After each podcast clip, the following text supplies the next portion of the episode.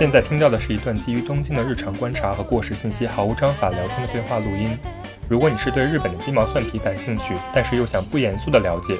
无论你身在日本或者不是，都欢迎你来听且吐槽我们。我们的对话内容可能经不起推敲，欢迎随时来信反驳。我们的邮箱 是 tokyo dummy time at gmail dot com，我们的微博是东京脱线时间。今天参与对话的主要人物有唐一、罗二、周三。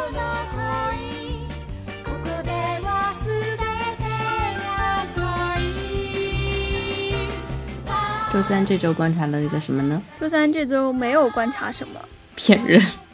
我没有观察，我在很认真的享受生活。我就看到了有一家我非常喜欢的店铺，它即将开到日本。是那个韩国的店吗？A A 什么来着的？A Land。我每次去韩国都会逛的，因为韩国更好像大家去那边逛街。除了去那种小店铺，或者就去那种大型的，有很多牌子在一起的，就是买手店。然后这一家在韩国首尔有很多家连锁，今年听说他们要开到日本。今天看到图片说要马上在涩谷开业了，所以本人很开心。去不了韩国，可以在日本感受一下。他是第一次在海外开店吗？啊，他在布鲁克林开了一家，在。曼谷开了一家，而且都做的还挺好的。嗯，然后现在除了首尔之外，东京应该是第四家。反正他现在店铺上只挂了这四家名字。所以，所以它是一个相当于是一个韩国所有牌子的集合店，是吗？去逛那个里面，基本上你能看到的牌子都是他在韩国本地找到的一些设计师品牌，而且这种品牌可能它的特性是无法独立成店。曼谷那家我是没有去过，我经过过，没来得及进去。我不知道他是不是会到曼谷去选一些，比如说泰国当地的牌子，这种也有可能。因为这家店它至少在首尔做的东西，就是它在首尔的每一个区开的店，它都会根据当地的那个人流量，就是大概什么特色，它会放置不同的品牌。OK，大概有些什么样的品牌啊？嗯，但我不知道你对韩国的那种区域的印象是什么样的。就比如说宏大这种地方有很多大学生，所以他在那个地方的店铺里面是百分之八十的品牌是以这种街头的牌子为主，然后会有很多很先锋、比较就是特殊的那种设计。然后在新沙洞那个地方，就那一块的话，可能相对来说收入阶层。比学生高一点点，然后有很多上班族。那他那家店放的更多的是以这样的一个，就是你在上班的时候可能会穿到的衣服，比较规矩的那样的一类的品牌选的比较多，就会有重心的偏移。就基本上你只要去韩国，然后你在他的这个店里面，就这些店里面，你都能找到你想要的东西。OK，你之前也说了，就是你觉得。就是日本的牌子现在有点日落西山的感觉，我是觉得。然后韩国的牌子就是相当于 A Land，就是代表韩国的整体的这种先锋的浪潮吗？你觉得？它只是一家买手店，但里面很多那种小的设计师牌子，会让我觉得他们生生命力很旺盛。就你会看到很多设计师，他可能做的衣服的材质不是特别的好，但是他会想说，我今年尝试一个新的设计，哪怕只是对于一颗纽扣的变化。但虽然这种变化不一定是在整个服装上面看来你觉得有多么惊艳，但至少人家是在不断的冒出新的牌子，然后他会有新的构想。不管这个人做的好不好，他至少是在有前进的。但我觉得在日本很多，包括以前觉得一些比较怎么说呢？可能四年之前，现在往前推的四年之前，这些牌子它可能让你觉得很新潮，但是这四年之内，它渐渐的趋于保守，就是明显著特点是可能颜色就没有了。嗯，就他们可能走向了一种更高级的颜色，但是那种高级的颜色让你觉得就有一种趋同吧，我是觉得颜色非常朴素的衣服。然后你就会发现世界丧失了色彩，那你就会觉得啊，渐渐的，渐渐的，那你年轻人到底要穿什么？嗯嗯。但是确实是，之前我看过一个采访，采访一个时尚业的人，他就会说，就是日本的现在年轻人其实就是穿着并没有原来那么大胆了，所以可能元素的这种文文化本来也是在没落之中的。然后就是包括就是上一代优衣库啊这种 MUJI 这种的强势，也培养了就是现在年轻人他们就是喜欢穿这种比较低调的衣服吧，可能是。可能我个人希望看到一些更多的色彩吧，所以来日本待了这么几年之后，就会觉得嗯有一点让人觉得也不叫失望吧，反正就是会看到韩国的东西的时候，会觉得更好玩儿。所以选一个最有代表性的牌子呢？比如说，经常去刚才说的宏大的那个地方，有一家实体店的韩国的店铺，叫 Ada Arrow，但我不知道你们听过没有这个名字，最近好火呀！哎，这个牌子它火了好几年了吧？就这个牌子是名字是什么意思呢？哦，我看资料说这个牌子 Ada 的那个发音是韩语的 other，所以它就是另一个错误的意思。哦，我的理解就是因为我觉得它比一般的潮牌还要有趣一点，它的企划比嗯很多别的潮牌会做得更深一些，多了一些更加先锋的东西。我觉得吸引我的倒不是他的衣服，哎，其实我作为一个消费者，我会觉得他的衣服会让人感觉他的重心其实不是放在做衣服上面。为什么这么说呢？如果是一个专注衣服的品牌，那他应该会很去注重这种衣服每年在款式上的创新，或者他会特别的讲究，就是服装的材质，就是他的那个设计师的点，他会完全的放在自身的服装上面。但像这个牌子，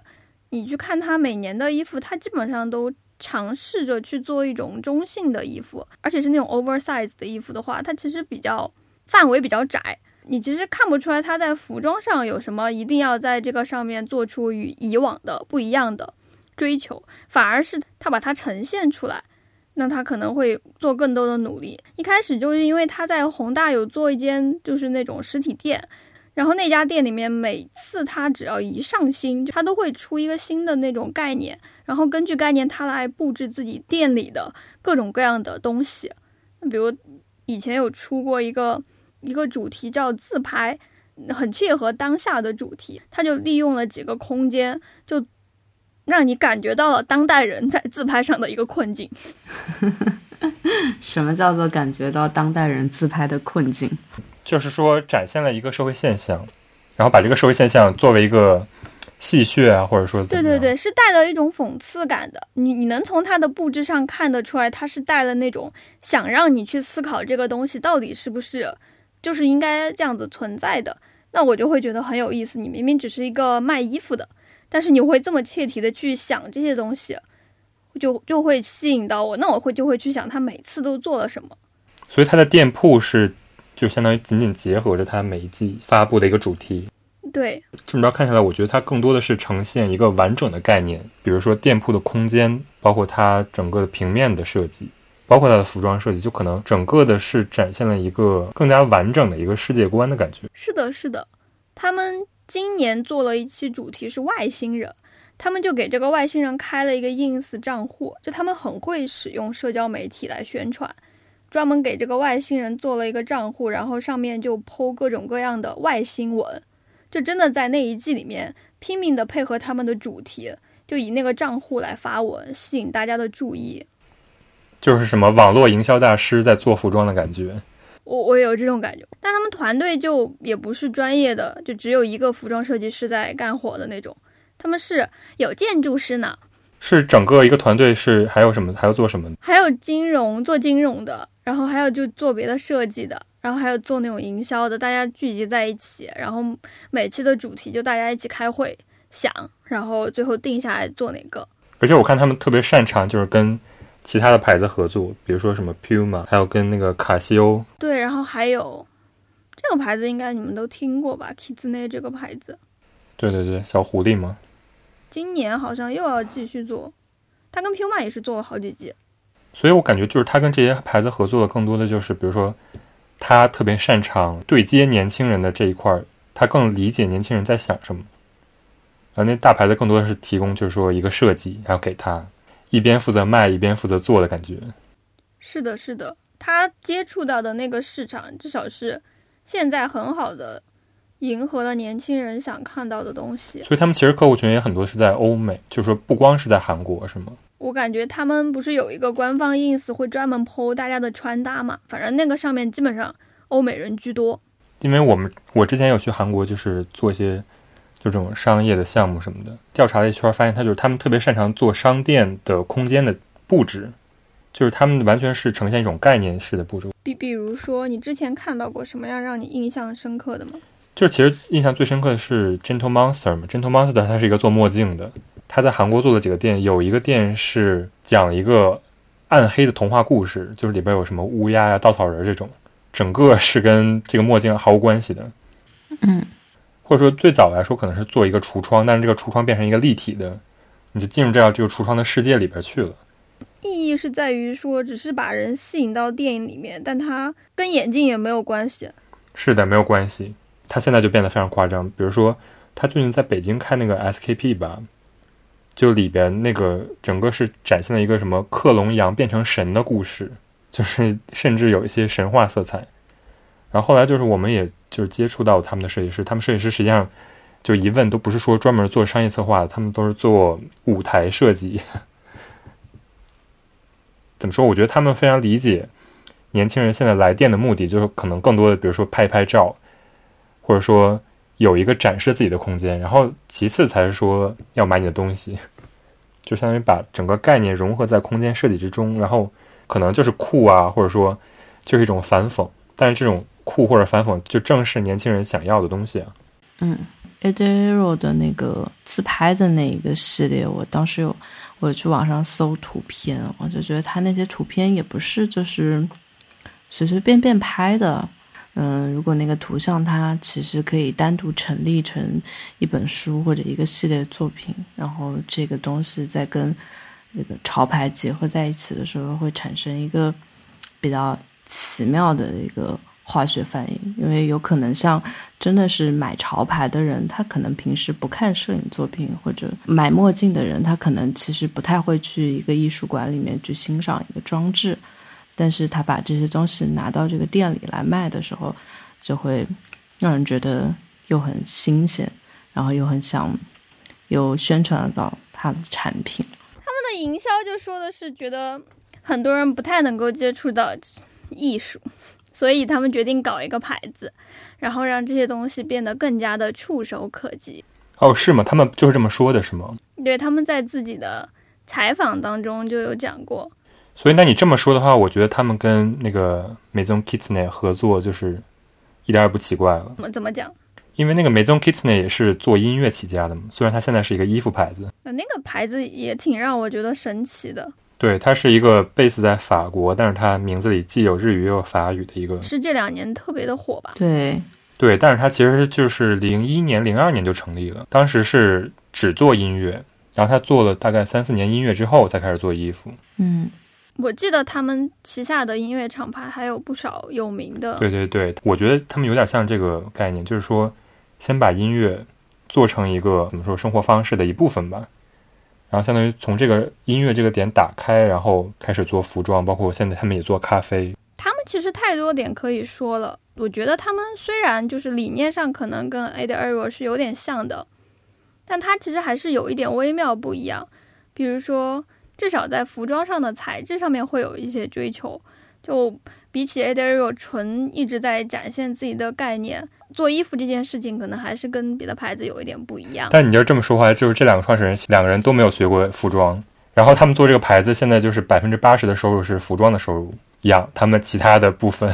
他们不是有个咖啡吗？对，去年在上海也开了一家。而且我觉得他是真的是比较十足。你想，他零二年开始做这个东西，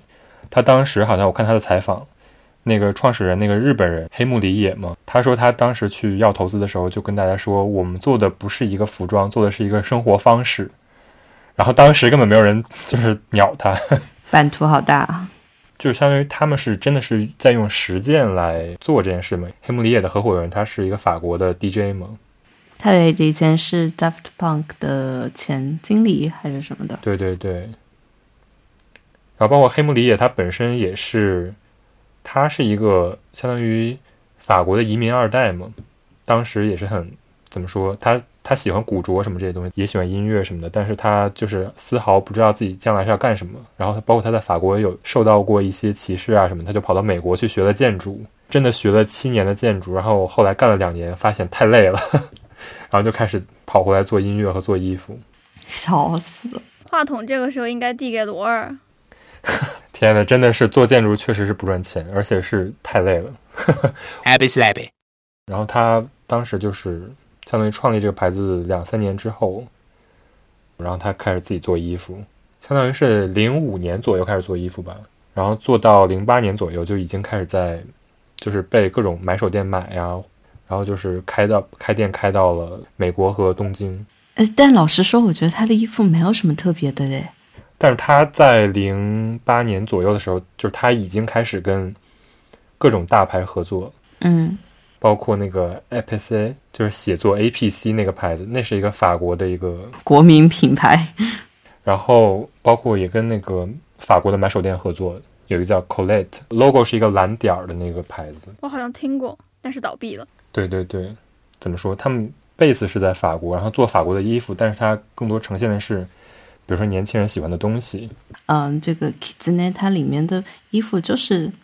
就像你说的是纯法式，我感觉它好像会火。对我来说，视觉上看过去，就是因为它有一个小狐狸的这个 i logo 比较可爱，然后它就火了。我一直说实话，我一直不太懂为什么。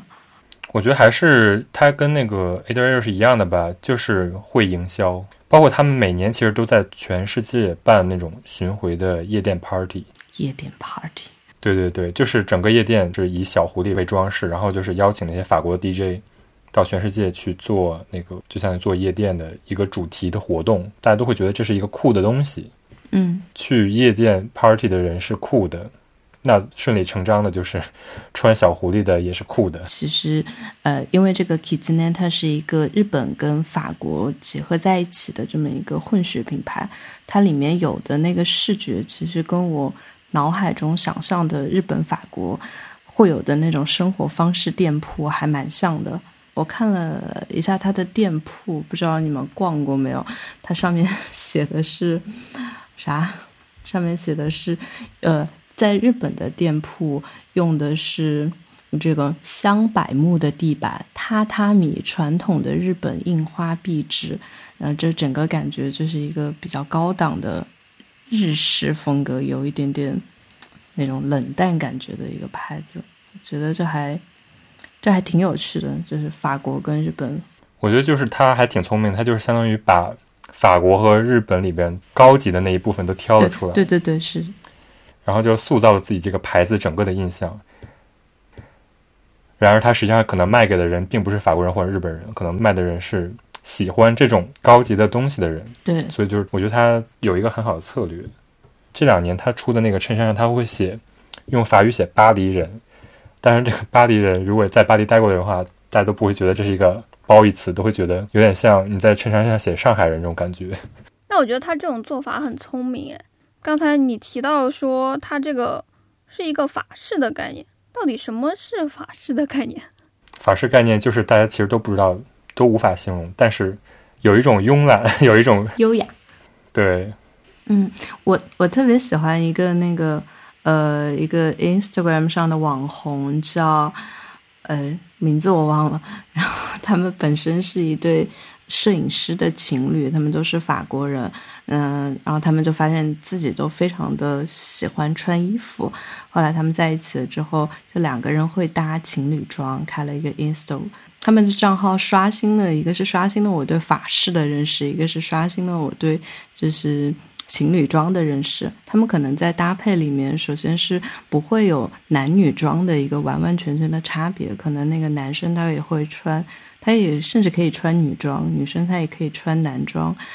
呃，服装的线条我觉得是比较利落的，然后剪裁上会有一些很小的细节，但不会像嗯，比如说日本的有一些大牌，像川久保玲什么的，就因为我以前一直会买 CDG 嘛，就它的剪裁是比较夸张的那种，但法式给我的感觉是收敛一点，但是又有一些很很可爱的小细节。在日本跟在中国看这个法式是不一样的吧？我个人是觉得，就是日本人他们提有关法国的东西，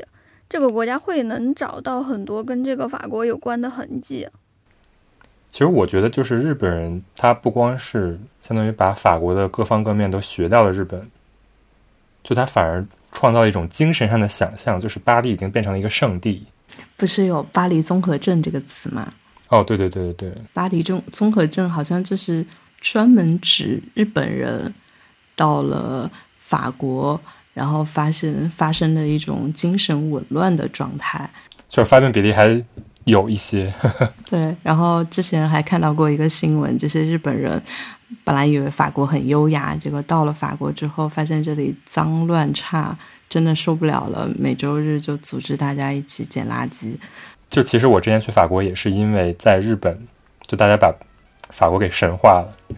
然后我个人就觉得 一定要去探一探究竟。你在日本的时候，为什么会感觉到法国被神化呢？就各方各面吧，你知道吗？就是我对巴黎这个城市最早的印象，实际上是玩一个日本游戏知道的，啥游戏？叫《樱花大战三》，然后它副标题叫“巴黎在燃烧”吗？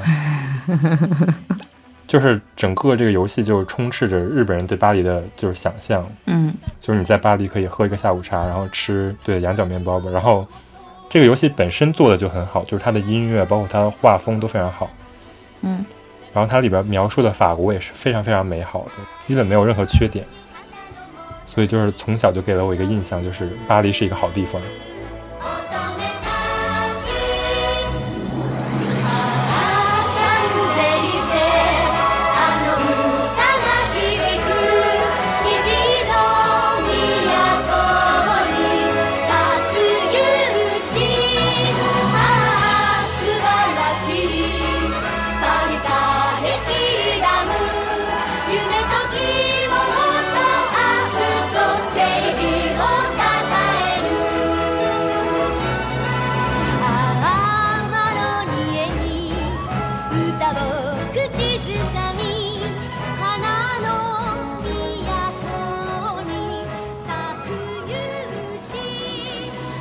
具体去了巴黎之后，我个人是有那个巴黎综合症吧，就是可能不是说严重发症，但是到了之后，我会觉得巴黎的整个规模吧，包括它的基础设施比起来，跟东京是完全不在一个 level 的。它在一九零几年的时候，是它的鼎盛时期嘛。那个时候，我觉得全世界的城市可能没有发展的非常现代化，但是巴黎就是它已经具备了现代城市的一些怎么说生活方式，比如说大家会去咖啡馆，就你能想象吗？就是对于我们现在来说是一个潮流的事情，但在那个时候是一个人人都可以享受到的东西。从现在的东京再去巴黎再看的话，可能会有一些落差。比如说它的地铁也是，就是非常的小和挤，然后整个地铁可能排水不畅，里边就会有一些排泄物的味道啊，这种。它是一个没有在经常更新的城市吧？怎么说呢？我觉得欧洲城市就是它以保持它的文化为原则进行城市更新，就是它的楼的表面上看起来是不会变的，但它里面可能会翻新。就是在日本明治维新那个时候吧，向西方开始看齐的时候，它相当于是一个榜样城市一样的感觉。是这样的，因为明治维新也好，还是说它在一九零几年的发达也好，那个时期这些国家做的尝试都是把一个社会从传统社会改变成一个近代社会，就基本上差不多在十九世纪、十八世纪。那在这里面肯定有一些走在前面的国家，英国是一个，法国应该也是最早最早的一批，所以现在基本上，嗯，这些为人耳熟能详的什么社会科学啊等等这些学问，都是在当时他们开始试图往这个近代社会转变的时候，也就从法国那个地方贡献了很多的成果，所以他在那个时候就已经是一个。至少在我们现在所大部分的国家接受的这种文化当中，它是一个走在前面的国家。对，对，就不光说是在经济上，可能就是在精神上，是的，它也象征了一个先进。它是多大的一个就是这种改变呀？因为在传统社会的时候，基本上大家都是什么封建社会，然后一下子这些被颠覆了，现在开始强调人要就是自己来。不管怎么样，他们不是一个小的改变，所以像巴黎这样的一个城市，它在这个国家当中，拥拥有的这样的一个地位，它还有那么多历史故事呢。嗯，你说它到今天有没有巨变过？就可能从那个时候开始到现在，它不会就说后期改变的特别剧烈吧？而且我觉得怎么说？我觉得法国文化它是一个，它相比比如说英国或者美国来说，我觉得它的它是一个没有攻击性的文化。是会更内敛一些吗？这样的感觉？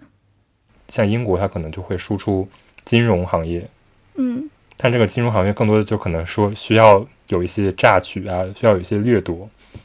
但是法国它一直以来它是一个，比如说它把美作为一个重要的一个输出的元素。你说它的哲学啊什么的，我觉得就是更多来说是一种怎么说普世性的文化吧。就大家对它会有一种想象，而且你像你说这种巴黎综合症当中的想象，其实都是正常的。对，就是我，即便他在最近几年吧，我看了一下，就是他在文化上的支出嗯实际上是远超过其他国家的。嗯它相当于是全世界的，如果按国民平均来算的话，它是文化输出支出最多的。我我觉得你说的这个，它的这种文化输出，可能更多是一种显象的，就是它你看得到它每年对对对放，了多少嗯资金出去，嗯但还有其实还有这种隐形的这种东西。对，这个就是比如说是实力问题了嘛，是吧？对，就是我觉得法国它作为一个，就是它不是一个主流的英语国家，它可能就是需要做很多这种显象的输出。不觉得这种现象其实挺神奇的吗？其实你大家会说，现在世界上最通用的语言是英语，那英语其实应该在这个世界上占据了无可比拟的这样的一个影响力。但其实你嗯实际去看的话，法语它的一个 影响力也并不小，而且这种东西可能它不是靠语言这种形式输出的。当然，法国人肯定有到处去侵略、到处去占殖民地，这是一一方面。但是就法语的这样的一个内容，它还是在不断的渗透，甚至可能渗透进了现在的，尤其是东亚的一些语种里面。对，就包括日语里边有很多就是法语的外来词嘛。对，这这个真的是，有一些就是刚学的时候，我都是懵逼状态，因为你看到片假名，更多的就觉得可能是一个英语单词。嗯，然后不懂。对，关键其实我感觉周围的日本人他们对片假名也没有那么的清楚。对，就是他们已经完全的消化了这个词。对，比如说裤子，裤子这个“滋蹦”这个词，这个 o n 这原来是什么？实际上是一个法语在里边是裙裤的意思。男的也会穿的那种裙裤吗？对，就是有点像法国中世纪人会穿的那种像裙子的裤子，但是它现在在日本里就是完全是裤子的意思，就是包括所有的饮食上面的词汇，比如说对咖啡 o 类加了牛奶的咖啡，一种语言翻译另外一种语言的时候，他给你用中文译过来，你没有实际体会到，你可能都会一脸懵，这个东西到底是什么？就有什么必要一定要把它们连在一起说？好好说话不行吗？我有这种感觉。但我觉得就是一种程度上是一种文化的致敬吧，可能。嗯，一种是，还有一种就是他们那个时候觉得拿过来比较好。不是说是有两派的吗？一派是支持使用汉字来翻译的，但是当时的那种主流的观点是相当于脱汉字化，就是越少用汉字越好。比如说，刚开始“法国”这个词本身在日本都是写作佛兰西，诶，稍等一下，这个佛兰西这个词是不是后来民国中期的时候进了中国之后，有些那些文小说当中他们也叫佛兰西？因为他们有考据，就是说在中国不是叫法兰西吗？但是进了日本之后，就是法不是这个发音，所以改成佛了。所以是有一个从中国传过来的一个过程，然后包包括到现在，就是我们说在日语里边说法国都是简称佛。怪不得，怪不得德国叫独，因为是 Deutsch，这是独。对，就是他们最开始好像就是这些国家都是有汉字，有一个这种去汉字化的过程吧，就是说更多的使用片假名。现在你呃看巴黎也是日语也是有汉字，就是写的是巴里，里外的里，包括纽约写的是纽域，教育的育。对，嗯，汉字刚传过来的时候，他们是用了一段时间，后来就是放弃不用了。对那你知道为什么他们除除了那种政治上的考量，他还有有一个什么样的方便之处吗？就是在明治时期的时候，日本人他们那个时候就已经有新闻了，就是报纸这种东西。但那个时候的报纸上面，大多数的面向这种社会精英的报纸都是用的汉字，就造成一个脱节。因为在这个社会里面，比较底层的人他不识字，然后你汉字普及起来其实是相当困难的。所以他们可能后期的人为了去提高民智，也不叫人民的智商，这些民众的他的这样的一个。就是能够迅速的对的，迅速的普及这样的知识，你这个民众的素质才可以提高嘛。所以你把很多东西换成片假名之后，我只要从一开始教你读，然后你只要把这个意思给记住了之后，我不用需要你去认识这么复杂的汉字，你就可以迅速的普及一些思想。所以其实也有这个考量吧。嗯，包括中国当时不是有做那个白话文运动嘛？最先开民国的时候，胡适强行推行白话文运动。也是为了，就是整合这样的一个，包括汉字简化也是因为这个吗？汉字简化就有点复杂了。？OK，OK，然后我就觉得像这个像明治时期的这个片假名，它给 家文，就算切掉了一部分家文的发展，像以前大家因为不会写字，就会像印个章一样，把这个家族的纹路印在衣服上，然后之后大家就会写汉字了，之后家文就会变成一个相对比较以前的东西。比如说你们还知道什么就是法语的片假名写法？Ankedo，debut，对，这个还是挺常见的。哇，debut 这个词简直绝了！出道还是这种，就是类似于这种头就就是类似于这种舞台上出现的，你有可能会翻译成汉字词啊。对，就是两个写法都有，但是两个写法本意是一样，但是在口语的表达上是完全不一样的。是的，嗯，对，是这样的。像 d e s n 也是，我之前来这边日本就问大家画不画 Sketch，然后他们就嗯嗯啥，就是什么什么软件这还要画嘛，然后后来发现他们就是草图会直接叫 d e s n OK，包括我们建筑里边就是 model 和 moke，嗯一个是模型的汉字，一个是 model 的片假名。嗯就是虽然都是指一个三 D 的一个模型，但是一个是指的电脑上的模型，一个是指的手工的模型。嗯，对，甚至是他们他们对这个他们对这种片假名的外来词跟这个汉字来的词的细分，就是到一种有一点点模糊的地步。像我在读书的时候就会发现，design 跟设计不是一个词。设计可能比较更偏向机械跟工学的，然后 design 反而是更加偏向那种手工一点的东西，所以有一些时候，当然大部分时候是不分，但有些时候汇报的时候，就这种东西你只能写 design，这种东西你只能写 s e k 就是设计的日文。不觉得这样子讲下来，其实这些名词虽然像我刚才说的，它可能减少了大家识读的困难，但它其实还是有门槛的。嗯，对，就是这个相当于你在读文献的时候的一个门槛了。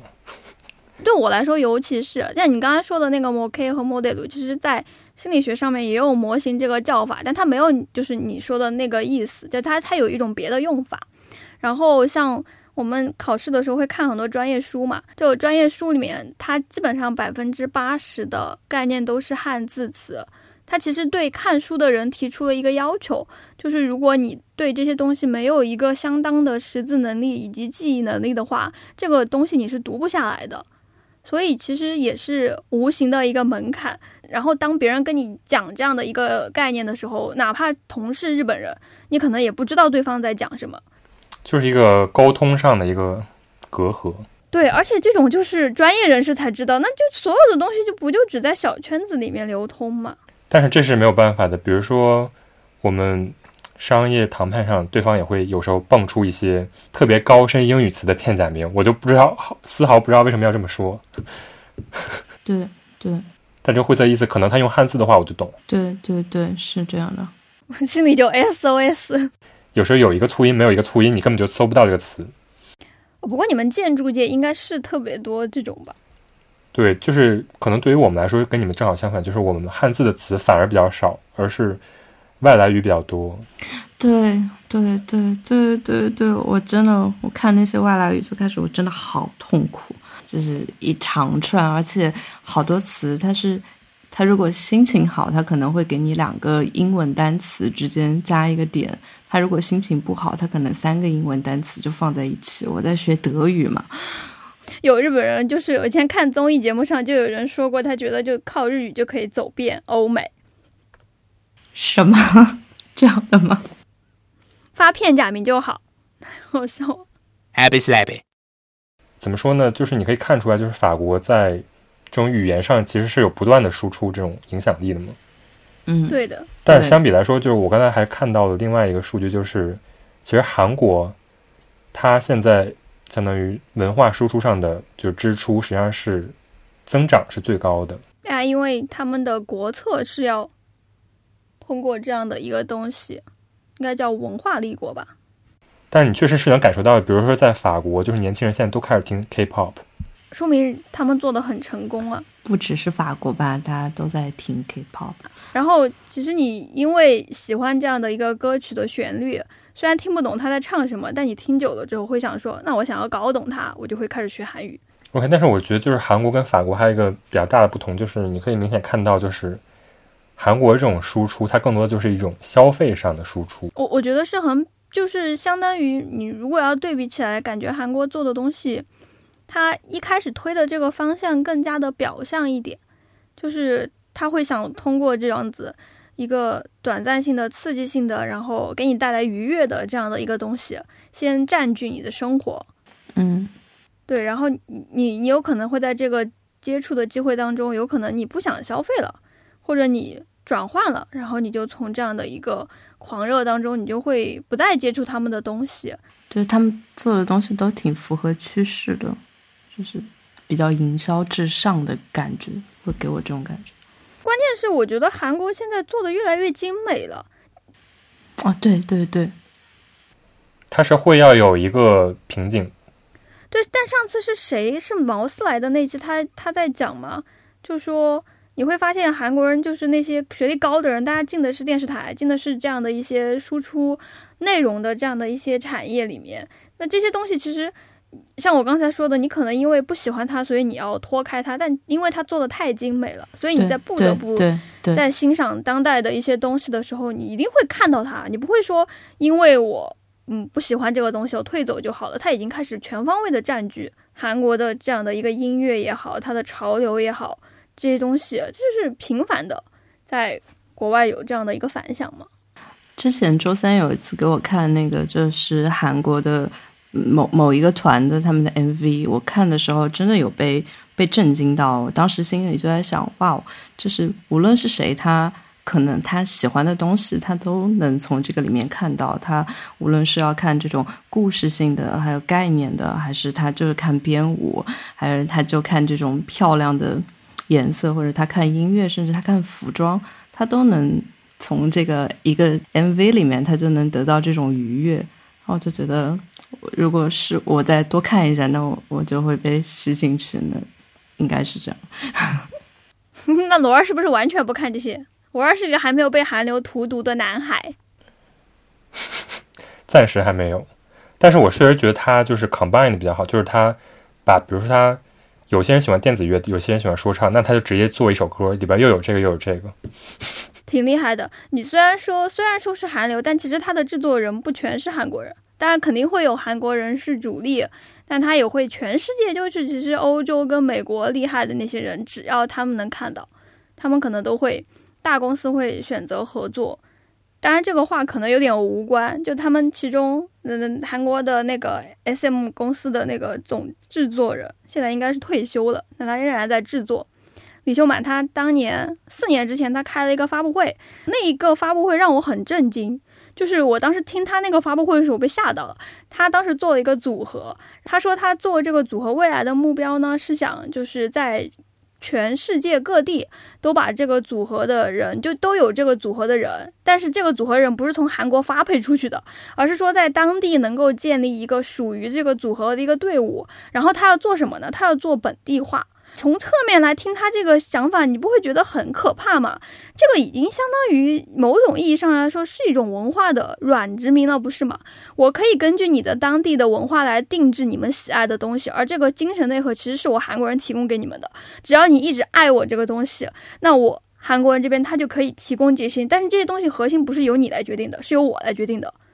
他其实就通过这种方式不断的把自己的东西给传达出去啊。但我觉得这就是文化输出的本质啊。嗯文化输出实际上就是不能输出或者一幅画或者是一个现象。嗯，比如说，嗯，法国也在到处输出自由女神像嘛。对对，你觉得自由女神像它更多的肯定不是说自由女神像长得是一个这样的模样，哎，不过在你听你说之前，我才知道原来自由女神像是法国的。我一直觉得，来来来，请你讲一讲自由女神像的 K 一。我我我并不知道，但是我当时住在法国的时候，就是它是在塞纳河上有一个非常小的自由女神像，然后我只知道就是纽约的那个自由女神像是法国送给美国的，然后日本 copy 了一个吗？对对对，日本这个是他自己要过来的，笑死。是一个一模一比一 copy 的。什么？日本人其实学的挺精髓的呢。对啊，就是日本实际上是一直以来是一个向往法国的，可以这么说吧，因为你看它东京塔对，也是法国的。也是模仿那个埃菲尔铁塔，因为对，相当于法国在一定程度上在那个时期它是代表了一个不光工业上发达，而且在思想上自由的一个国家。突然好奇东方明珠塔当年修建的经纬。呃，东方明珠塔大珠小珠落玉盘，几十个那种圆的，然后串在一个串上。我当时听到这段介绍，我都要疯了，没有，但是你看一下其他的更丑，现在这个就可能还行。笑死，拉踩。正准备说，我好朋友的爸爸是东方明珠塔的设计师，SOS。Happy slappy. 那我就接着接着说，就是你刚才说你觉得啊，一幅画它可能不能输出，那请问你怎么看待在日本能看到这么多法国的画家的展览？对啊，就是通过不断的输出这些画，每年的输出这些画，给你洗脑啊。我那个二零一八年吧，去了法国的时候，就是整个那一年所有的大大小小展览都是跟日本有关的，因为当年是日法交流一百六十周年，他们给那一年起了一个名字叫 Japanism 二零一八。日本主义，啊，这里面可以说的点实在是太多了。对对对，Japanism 就相当于是日本文化最早开始跟法国沟通的一个桥梁吧。其实我第一次听到 Japanism 这个词是在阿拉西的专辑上，对不起，没有文化。就是我那个时候看他们出了一张，就大概也是四年前吧，二零一五年的时候，就是说要现在站站在他们自己的角度上来重新来审视这种日本文化对这种外面的一个立点或者说展示。那我当时听到这个，我会觉得有点惊讶，因为像这种什么什么主义之类的，应该应该是一个就是他们自己对自己的形容吧，就是我我想出去宣扬我的传统文化，所以我给我自己取个名字。结果没想到这个名字不是日本人自己起，的，是法国起的。对，是法国这个词就是一个法语词嘛。所以这个 Japanism 它的这个核心是对它核心最开始不是文化输出吧，它更多的是一种偶然，是那个日本的那种闭关锁国的大门是被那个黑船给轰开的嘛。嗯一八五四年嘛，对对对，对他们要被迫输出一些自己国家的这种产品。所以没得输出，只好拿走了。对对，瓷器和茶叶是最主要的。然后那个茶叶的包装呢，正好是浮世绘。对，因为那个时候对日本人来说，浮世绘就是一个不值钱的东西，因为它是可以嗯、多次印刷的版画嘛，有点像漫画，是不是？就是随便印嘛，就是你可以想象它是报纸。呃，如果我要寄一些瓷器，那我就拿一些报纸，就把它们包起来，然后就寄走了。然后那个法国人看到就会觉得，哇哦，真好看。然后，然后就是这样子流行开来的。当然也卷进了一批，嗯，像印象派的画家什么的，通过这种艺术品的形式，现在嗯被流传了下来。主要影响就是那个梵高啊、莫奈这批人，是吧？是的，其实我最开始听到这个 Japanism 这个词，真的是在呃，好像是在一个梵高的展上，然后他们就说这个梵高一定就说的时候要留句，在那个展览里面留了巨大的篇幅，把梵高临摹的歌川广重的画，还有一些那个杂志上面的招贴画，最有名的那几幅，放在一个非常正中的位置，然后就写。就是梵高当时他在法国的时候看到这个画，就觉得他的那个艺术打开了新的篇章。他之后在画画的那个一些排线的方法，因为浮世绘他临摹的那个图刚好是雨雨的形态是被浮世绘的画家表现成一条一条一条一条细长的竖线刷下来的这种排线的方法，还有。后来还有一些他的透视，真的有影响到梵高他后来的那个作画，所以日本人对这个其实还是真的挺骄傲的一件事情。对，不过包括到现在，就是每年都会有梵高的展览。嗯，在日本，就是来来日本之前，感觉梵高是一个哇哦多么大的印象派大师，对对对。嗯结果到了日本，发现每年都能可以看到。每年都可以。而且我最记得二零一六年的时候，那个不是梵高吧，是莫奈吧，开了一个展览，大家都去看。然后后来发现，好像除了这个展览之外，日本还有很多地方都可以看到莫奈。莫奈他也是 用现在话来说就很精致嘛，他自己之后的那个庭园，他做的自己的，在法国的村庄做的自己的小家，也不是小家，在法国的村庄做自己的家，就是打造成了那种日本庭园的感觉。有一个池塘，里面是睡莲，还有一个这种日本式的那种红色的拱桥。嗯，我当时看照片，在他的家里边就非常非常的独。他有一个厨房是纯黄色的，厨房走出去的餐厅是纯蓝色的，然后餐厅再走出去推开门，它的门的外墙是纯绿色的，然后这些墙上全部都挂满的是浮世绘的画。哦，我当时就看到就觉得莫奈就在这种 日本艺术中。就是天天看着这些东西，然后真的最后创作出来他他这个画，真的有一点画里面是有迹可循的。他是不是还给他老婆穿上那种和服之类的？对对对，那个时候就是日本这种比较异域风情的东西，呃，那些画家就很喜欢，所以呃，很多人就会穿着和服画画。莫奈他老婆就有一一组和服 cosplay 的画，嗯，但抛开这种来讲的话，嗯，如果说的我能说吗？如果说的稍微学术一点的话，那就是说日本它的这个设计里面，它有一些非常平面性的这个东西。对，它是没有透视的嘛，就是说整个画的构成是一层一层的 layer。对对对，是是没有透视的。但是我想讲的，其实就是因为大家都知道，就是日本的画是没有透视的。但我想讲的平面性是平涂的一个感觉。就是它整个是没有立体感的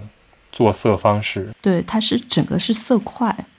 像像是我刚刚想说那个莫奈他的房子，就对我来说，它的空间就是一整个颜色了。像这种东西就会在以前的西方绘画里面是不一样的。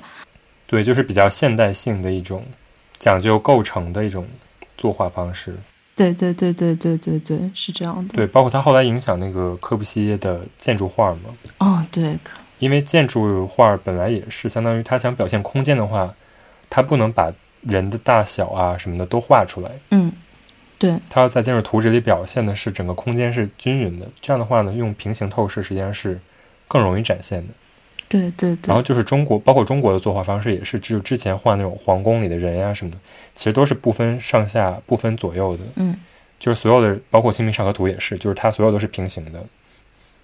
所以这样其实更有利于表现这个建筑整个的样貌。嗯嗯。所以就是柯布西耶，当然就是他实际上是没有被中国的画影响，但是他是被一种作画方式影响。然后他的图里面用的颜色的也是就是红黄蓝的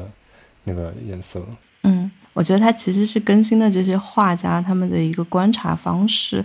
嗯，就我自己其实是会觉得日本的这些展做的有点过了，他们就一直会说这些西方的这些画家就是学学日本啊，或者是怎么样的，就是把日本说的特别好。但我觉得，嗯，这些画家他们就是被这种新的色彩和新的表现方式跟观察方式所所震撼到，然后再打动到，就是也没有那么那么那么的今日。对，我觉得就是可能日本在它战后左右吧，他特别急于想表现自己是西方国家的一部分，嗯就是他想展现自己文化上的自信吧。我觉得更多的是，对说到底，这些画家他们其实是没有到过日本的吧？对对对，大部分都是没有到过日本。但我觉得像之前看过一篇报道，里面之前有人在荷兰做了一个梵高跟日本的展览，然后这个策展人是一个日本人，他研究梵高研究了三十年，然后我觉得他说这段话说的挺好的。他说，对于梵高来说，梵高想象日本的文化这一点，他觉得很有意义。然后其次呢，他觉得在梵高想象日本这个国家的同时，日本人也在想象着梵高。他说，其实，在现在的这一刻，日本人也同样拥有梵高的视野和梵高的梦想。我觉得他基本上给现在的这种日本不断的去怎么样宣扬自己在这个西方文化当中有的这样的一个一席之地，其实是给他做了一个比较好的结语。他们所谓的想象梵高，可能不是想象一个具象的画家，而是在想象一种他们引以为榜样的文化。而且这种想象会让他们找到一个很好的接点。我觉得当一个文化它有一足够的势能的时候，它实际上是对外部的人会营造出一种幻象的。就是当这个文化它足够的有压倒性的优势的时候，它是会让这些不理解的人对它产生超越这个文化本身的想象。比如说，就说你说中国的文化最早对于日本来说也是一种想象嘛，是的，嗯，是，包括就是它的禅宗，比如说它那个禅宗就起源于湖南那个地方嘛。对，当当时那个镰仓时代传到日本的时候，就当时大家都会觉得“湖南”这个词非常神圣，然后就会把寺叫湖南寺，然后整个那个地方就叫湘南。湘南原来是这样来的。对对对，包括那个蓬莱嘛，就是在那个枯山水里边，大家会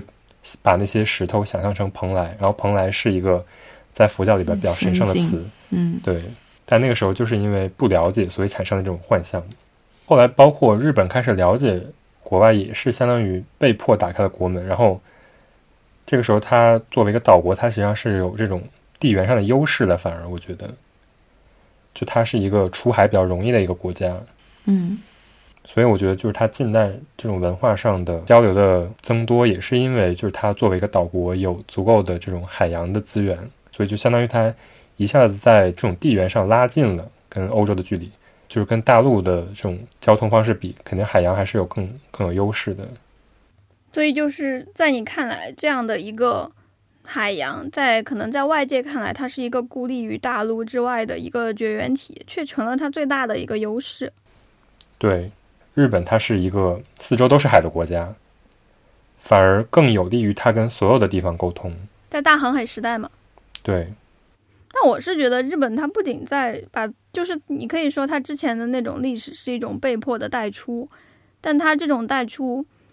并没有产生一种怎么说呢，被别人蚕食。当然，他可能后来自己经济发展了，在这个世界上他有自己的一个话语权了，然后渐渐的就变成了现在的在外界认知东亚社会的时候一定会提到的一个符号，而且是一个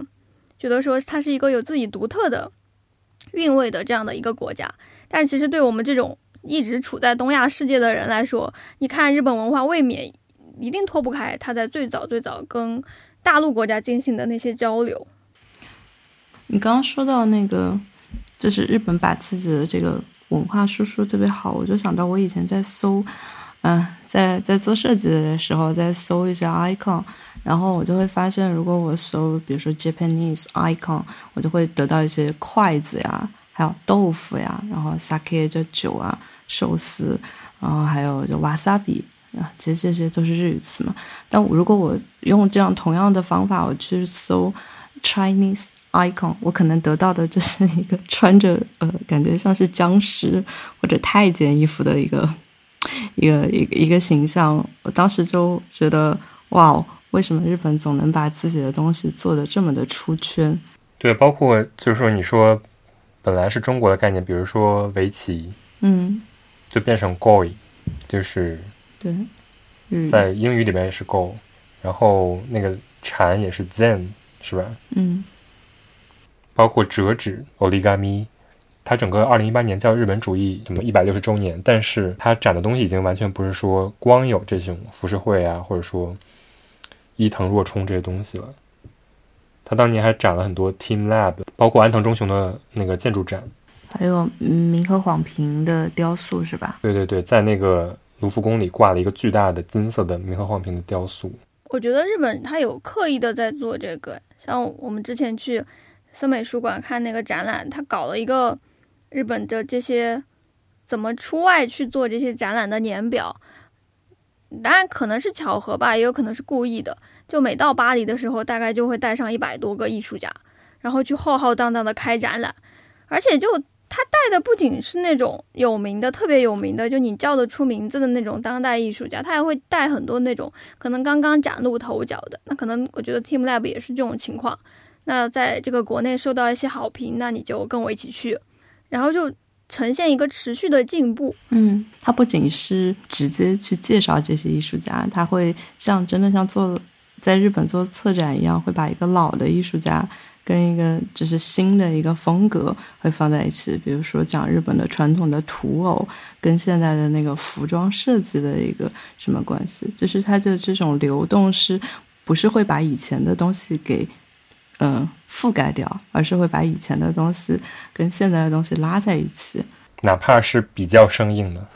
对，包括当年我去的时候，就是排队最长的就是时尚纯野那个展嘛。哦，然后它是在那个卡地亚的那个基金会的博物馆里，然后他当时在那个展里就想表现的是时尚纯野这个建筑是跟自然的结合非常好的。然后他这个时候就是可以溯源，溯源到就是日本最开始它作为一个就是人和自然共处的一个国家，嗯他会往这个地方去溯源。包括就是安藤忠雄的展的时候，他在嗯做的时候，他就想表达就是这种体积感呀，或者说这种空间感嗯是可以跟禅意有结合的。嗯嗯嗯，好多无论是艺术家呀、设计师、建筑师，他们都这么讲。然后有一段时间我就还挺腻的，我就觉得你们能讲点别的吗。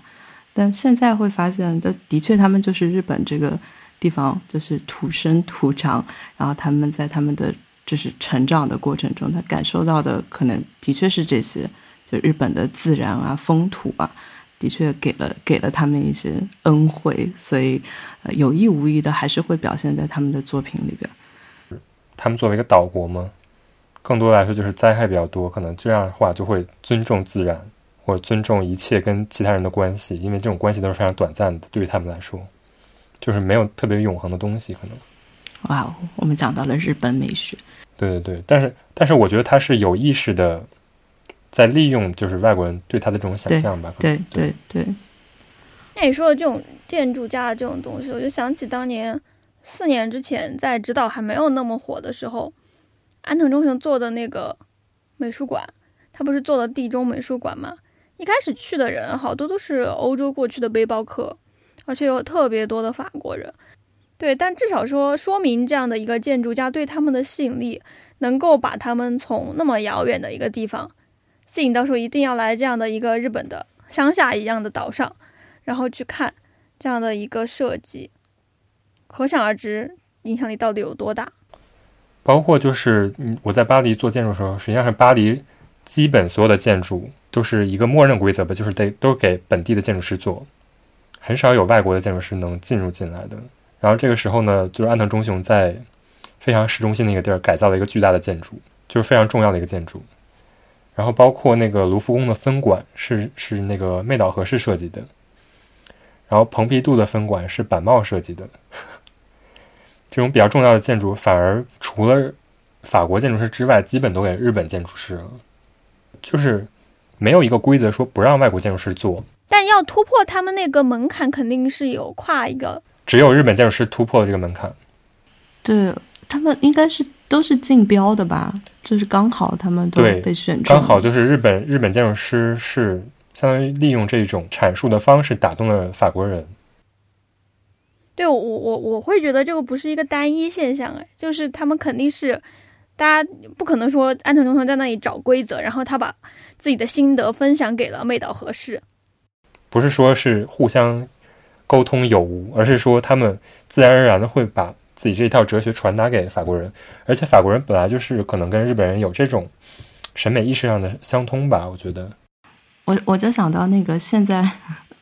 现在那个就是各个国家都会开始找那个日本的平面设计师来做他们的品牌形象。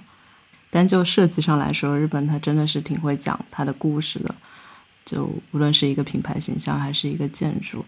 它会把里面的那个精神内核讲得很好。我回到你刚刚说的，这的确我也是觉得法国跟日本有一些这种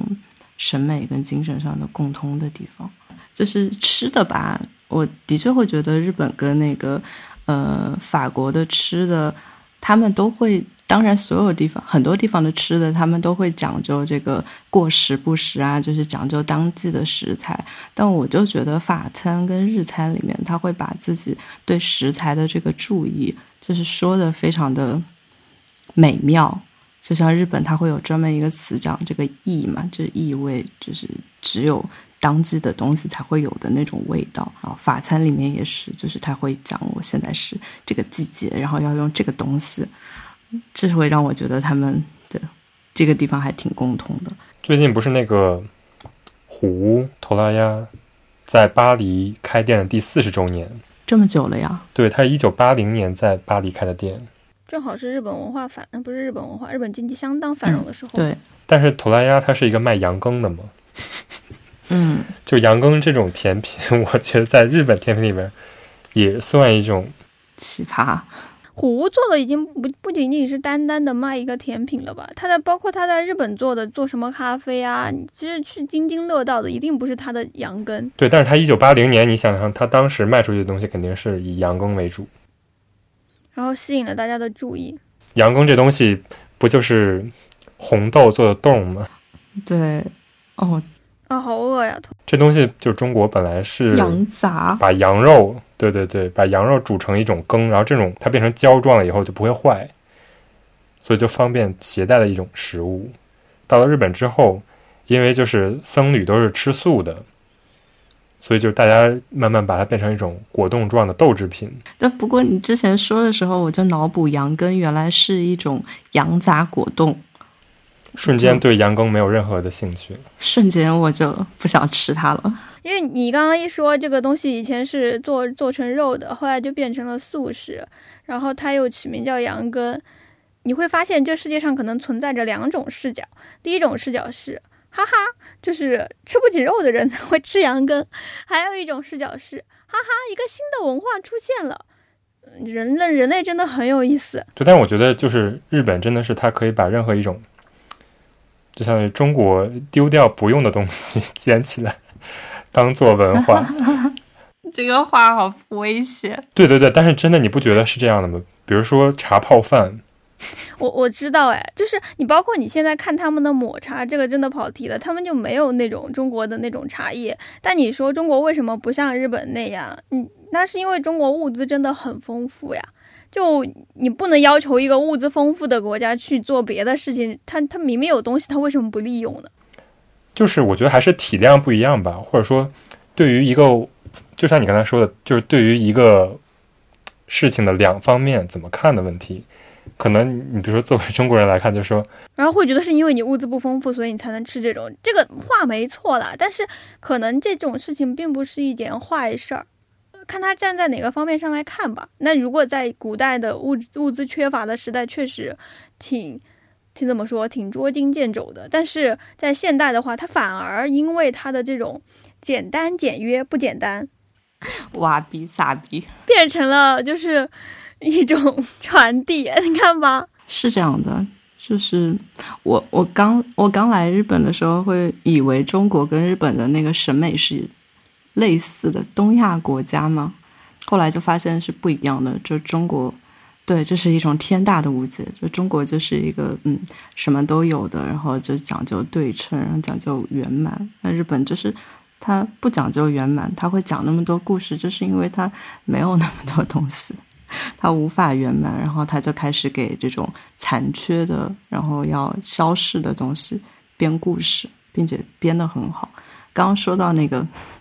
茶泡饭，我在京都有吃到那个茶泡饭的起源，两千块一顿，我真的吃到感动。就他会分三三次，就最开始给你上什么，然后你吃一点点小菜，然后再给你怎么样把小菜夹在碗里，然后再加上茶，然后最后再加一些什么你来吃，这就是很有流程，很有仪式感，这是一个。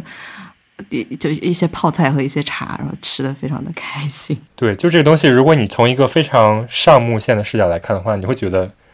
这是穷人吃的，这是一个 吃剩饭的方法。是的，是的，对，嗯。但是就这个视角是一个比较单一的吧，我会这么觉得。嗯，它让我见识到了一个多元的世界，嗯就是让我知道了啊，原来这种方式它也是可以的，那样的方式它也是 OK 的。那可能以前的那样的一个固有的想象，它被打破了，但这种并不是一种坏的，它会让你更愿意，就是更多快的去认识你面前看到的这样的一个世界。你说的话让我想起我以前就圆圆在他的，他经常出去讲课嘛，他讲课的时候，他一直会讲一个，他觉得日本文化就是一个容器，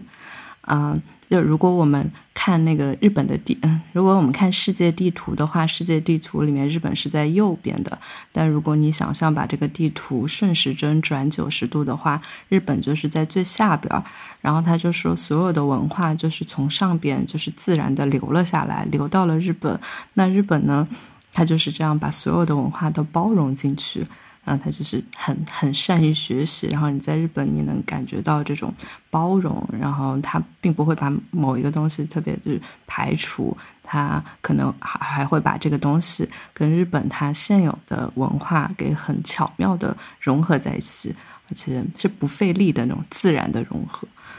怎么说呢？我觉得，当然这有点，就是后来再解释，把它美化的一种。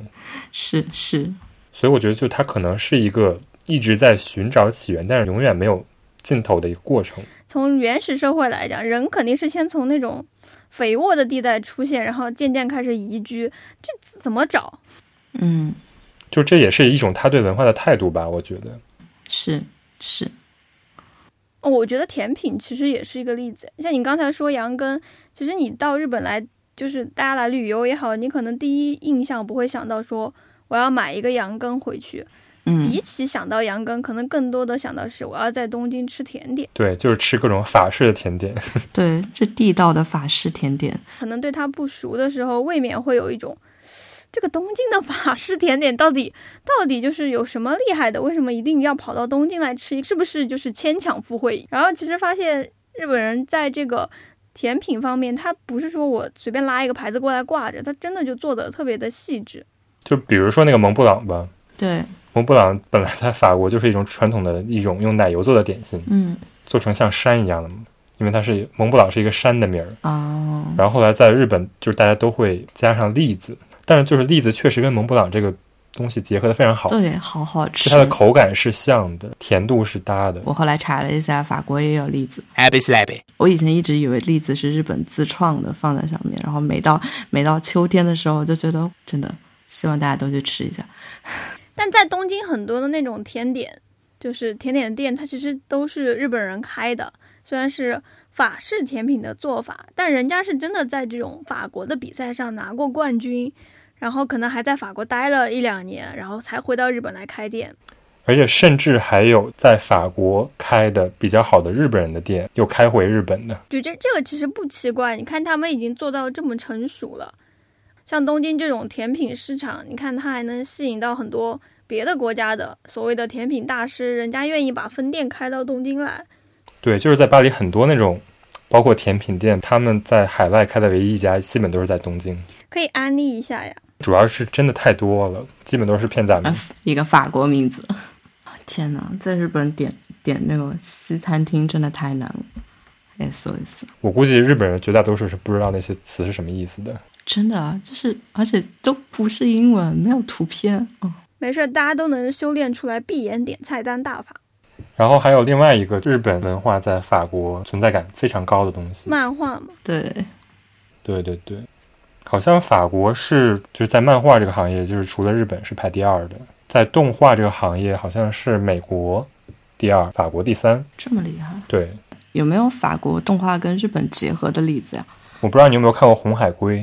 （Red Turtle），是那个一个法国的公司跟吉卜力合作的。我记得我以前看那个名字忘 忘了的书，呃，美国的漫画就是直接出书的，所以它每每一页都非常的金贵，所以它的那个打斗情节跟画面上冲突非常的明显。但是日本的漫画以前是连载在那个期刊上的，所以他有可以消磨页数，所以他会讲日本的漫画，它在处理镜头会跟美美式的漫画是不一样，它会有很多的空镜头，然后这种运镜的方法呢，后来被欧洲的很多比较小众的独立的那个漫画学起来。那那本书叫理理解漫画，它是讲漫画的，就在还没有那么多动画的时候，日本的漫画跟美国的漫画不一样。然后呢，日本的漫画更像是电影场景，后来这个这种空镜头就会直接运用在动画中间。所以我刚刚看了一下那个红海龟的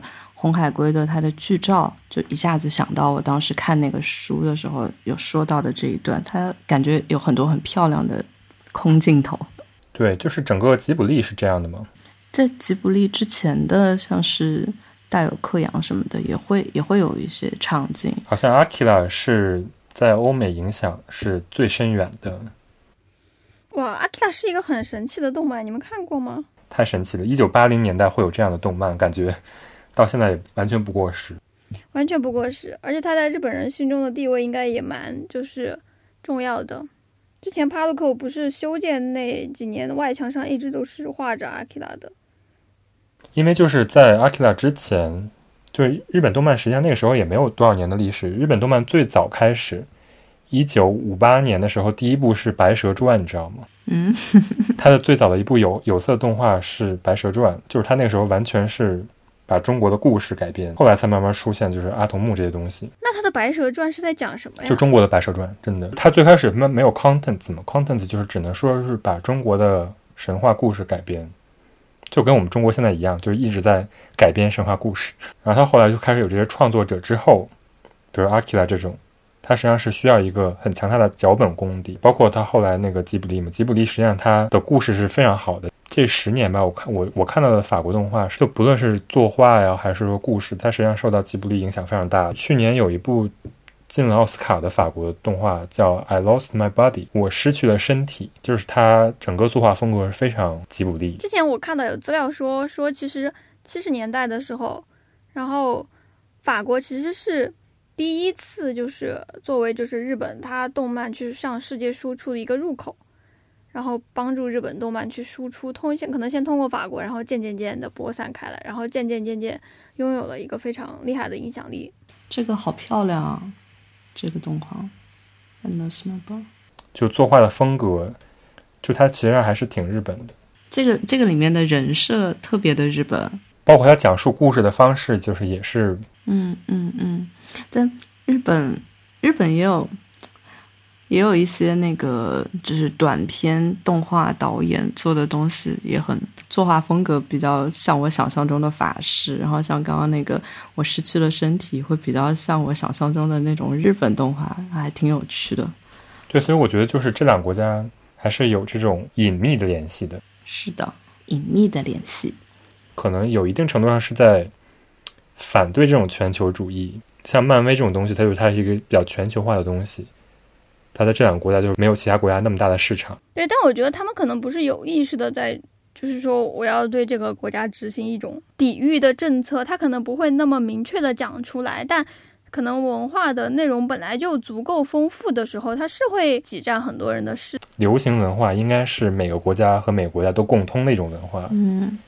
比如说美国的漫威拿到中国，嗯当然可能在法国和日本，就是每个国家有自己的这种文化的圈子。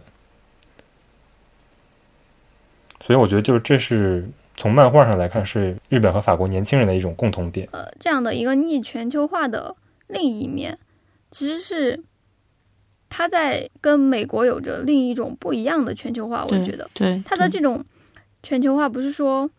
我要把我自己的东西推行到全世界，对我们可能没有一个这么明确的念头，但是我自己的内核，它在发展的时候，我会吸收我能看到的所有东西的长处，那可能动漫是一种。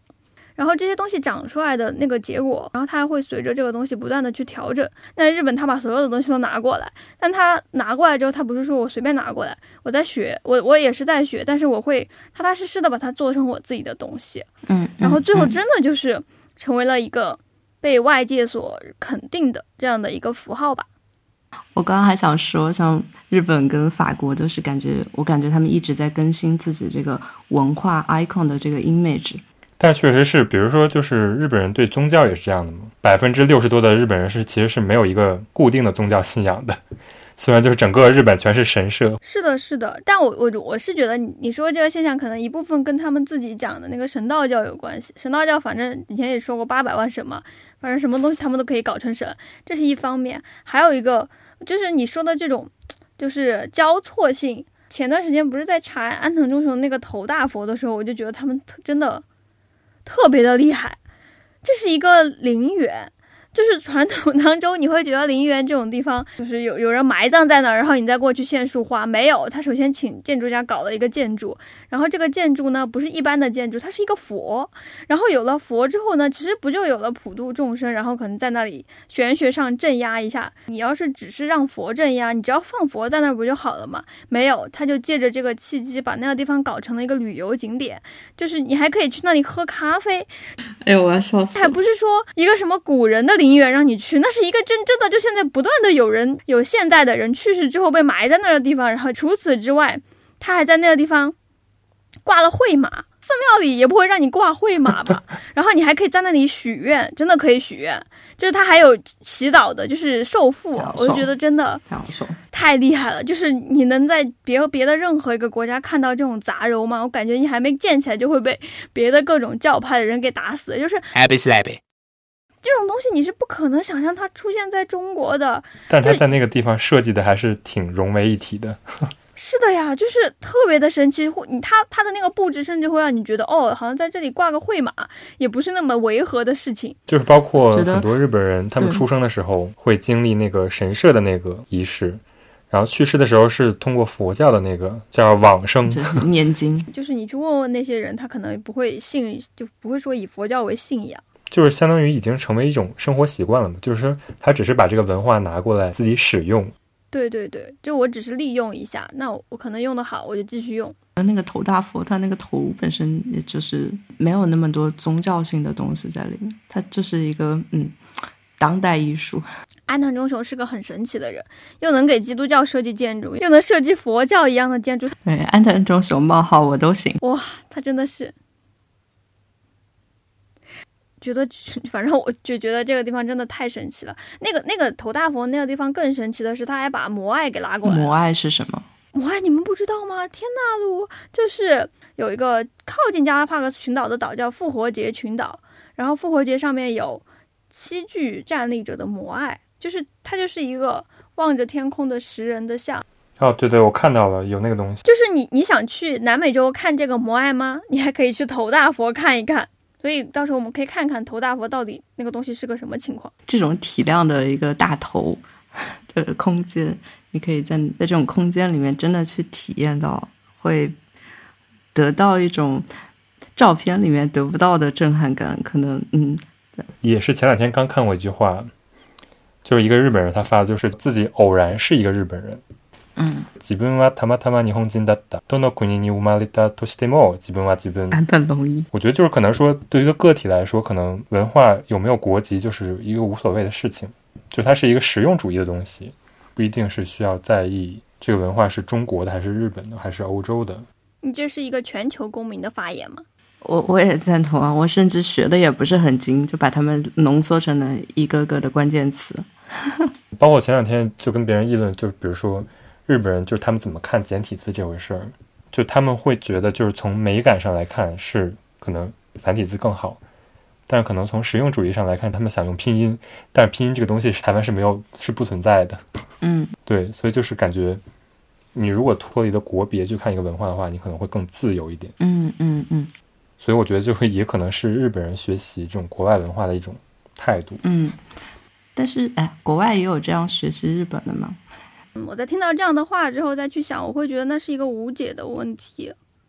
为什么无解呢？因为就是你在字简化的一面，它是更易是被这些人学习，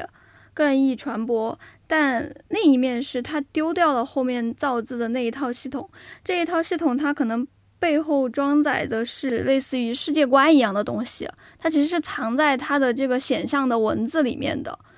他为什么要用这样的偏旁？为什么要用这样的部首？为什么要放那个东西在上面？那是因为古人他在造这个字的时候，他想说的那个东西跟他自己的一个系统是相通的。当然，就今天的情况之下，它可能就变成了另外一种。不是说这种东西不好，但它一定会有一部分的缺失。所以在这个上面，它可能就会嗯异化成另外一个面貌。但不是说丢掉这些支架就是不好的，有可能你从另外一个方面。可以得到一个美感，就像日本人一样，他可能他可以学这些东西，但是你像，因为他只拿到表面的，然后就这样一代一代传下去，就后面前面的那个东西它就没了，就这样子，所以就无解。就我就我就我就就会觉得这种东西其实让我感觉到其实挺怎么说呢？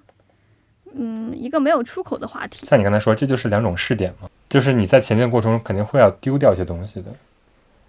还是有一部分人他会选择去保留这些东西，但是就是。也没有人说，就是日本这种传承文化的方式一定是好的，只不过他现在目前为止做的比较成功。对，在我我们这个时代谈论它的时候，它正好是一个突出的东西，所以可能我们分析它更想是想要去分析一种它的现在，而不是去赞扬它的一个过去。你要如果。盲目的赞扬就变成今日了吗？我们给任何一个东西评点好坏，其实没有意义。因为如果当我们以好的东西去说它的时候，我们一定看不到那些可能被认为是相对来说坏的一面。但其实有些东西它是在好跟坏之间夹着的。那我我希望能看到更多的东西，而不是只看到两个定性。是的，是的，是的。嗯，我也想过这个东西，这这个这个事情，然后就会觉得一一定是我活得太短暂了。对你只看到了一个片段，所以我还挺享受这种感觉的，因为我在这个时间的这个坐标轴上，所以我可以看到更多的东西。当时海明威那一帮人在二十世纪二十年代的时候，他们去了，他们在巴黎嘛，然后还有菲茨杰拉德，就是。不是那个《午夜巴黎》的那个电影里面讲了很多当年流连在二十二世纪二十年代的作家嘛？那个时候的巴黎对他们来说是一个精神一样的地方。其实我觉得现在日本也有一点，就是那个年代的情况，他可能集结了很多，就是在这里有着一些想象、有着一些梦想的人，然后他们把这样的一个东西给留下来了。我们说的这些东西，其实可能它没有办法帮助你定性，它也没有什么作用，但是就是它是一个记录。就你能看到哦，这个时间它这个东西至少是灿烂的盛开过的，OK 了。你是想隐喻现在的巴黎已经衰落了？笑死！没有，我只是突然想起了那本书，因为我真的很喜欢那本书，推荐你去看《流动的盛宴》。所以我觉得伍迪·艾伦拍出来了，所以我还蛮喜欢那部。你可以泡一壶茶。我以前看林清玄的时候，他就说他泡一壶茶，他就可以跟苏轼，然后什么李白，然后他又点了个谁，就是对话。哎，我算了，我还是去江之浦凑凑所，等山本博司吧。可以，或者你是可以看那个坂本龙一，毕竟他是德彪西转世。强行拉高。强行结束，强行结束吧。天凉好个秋，现在就结束吧。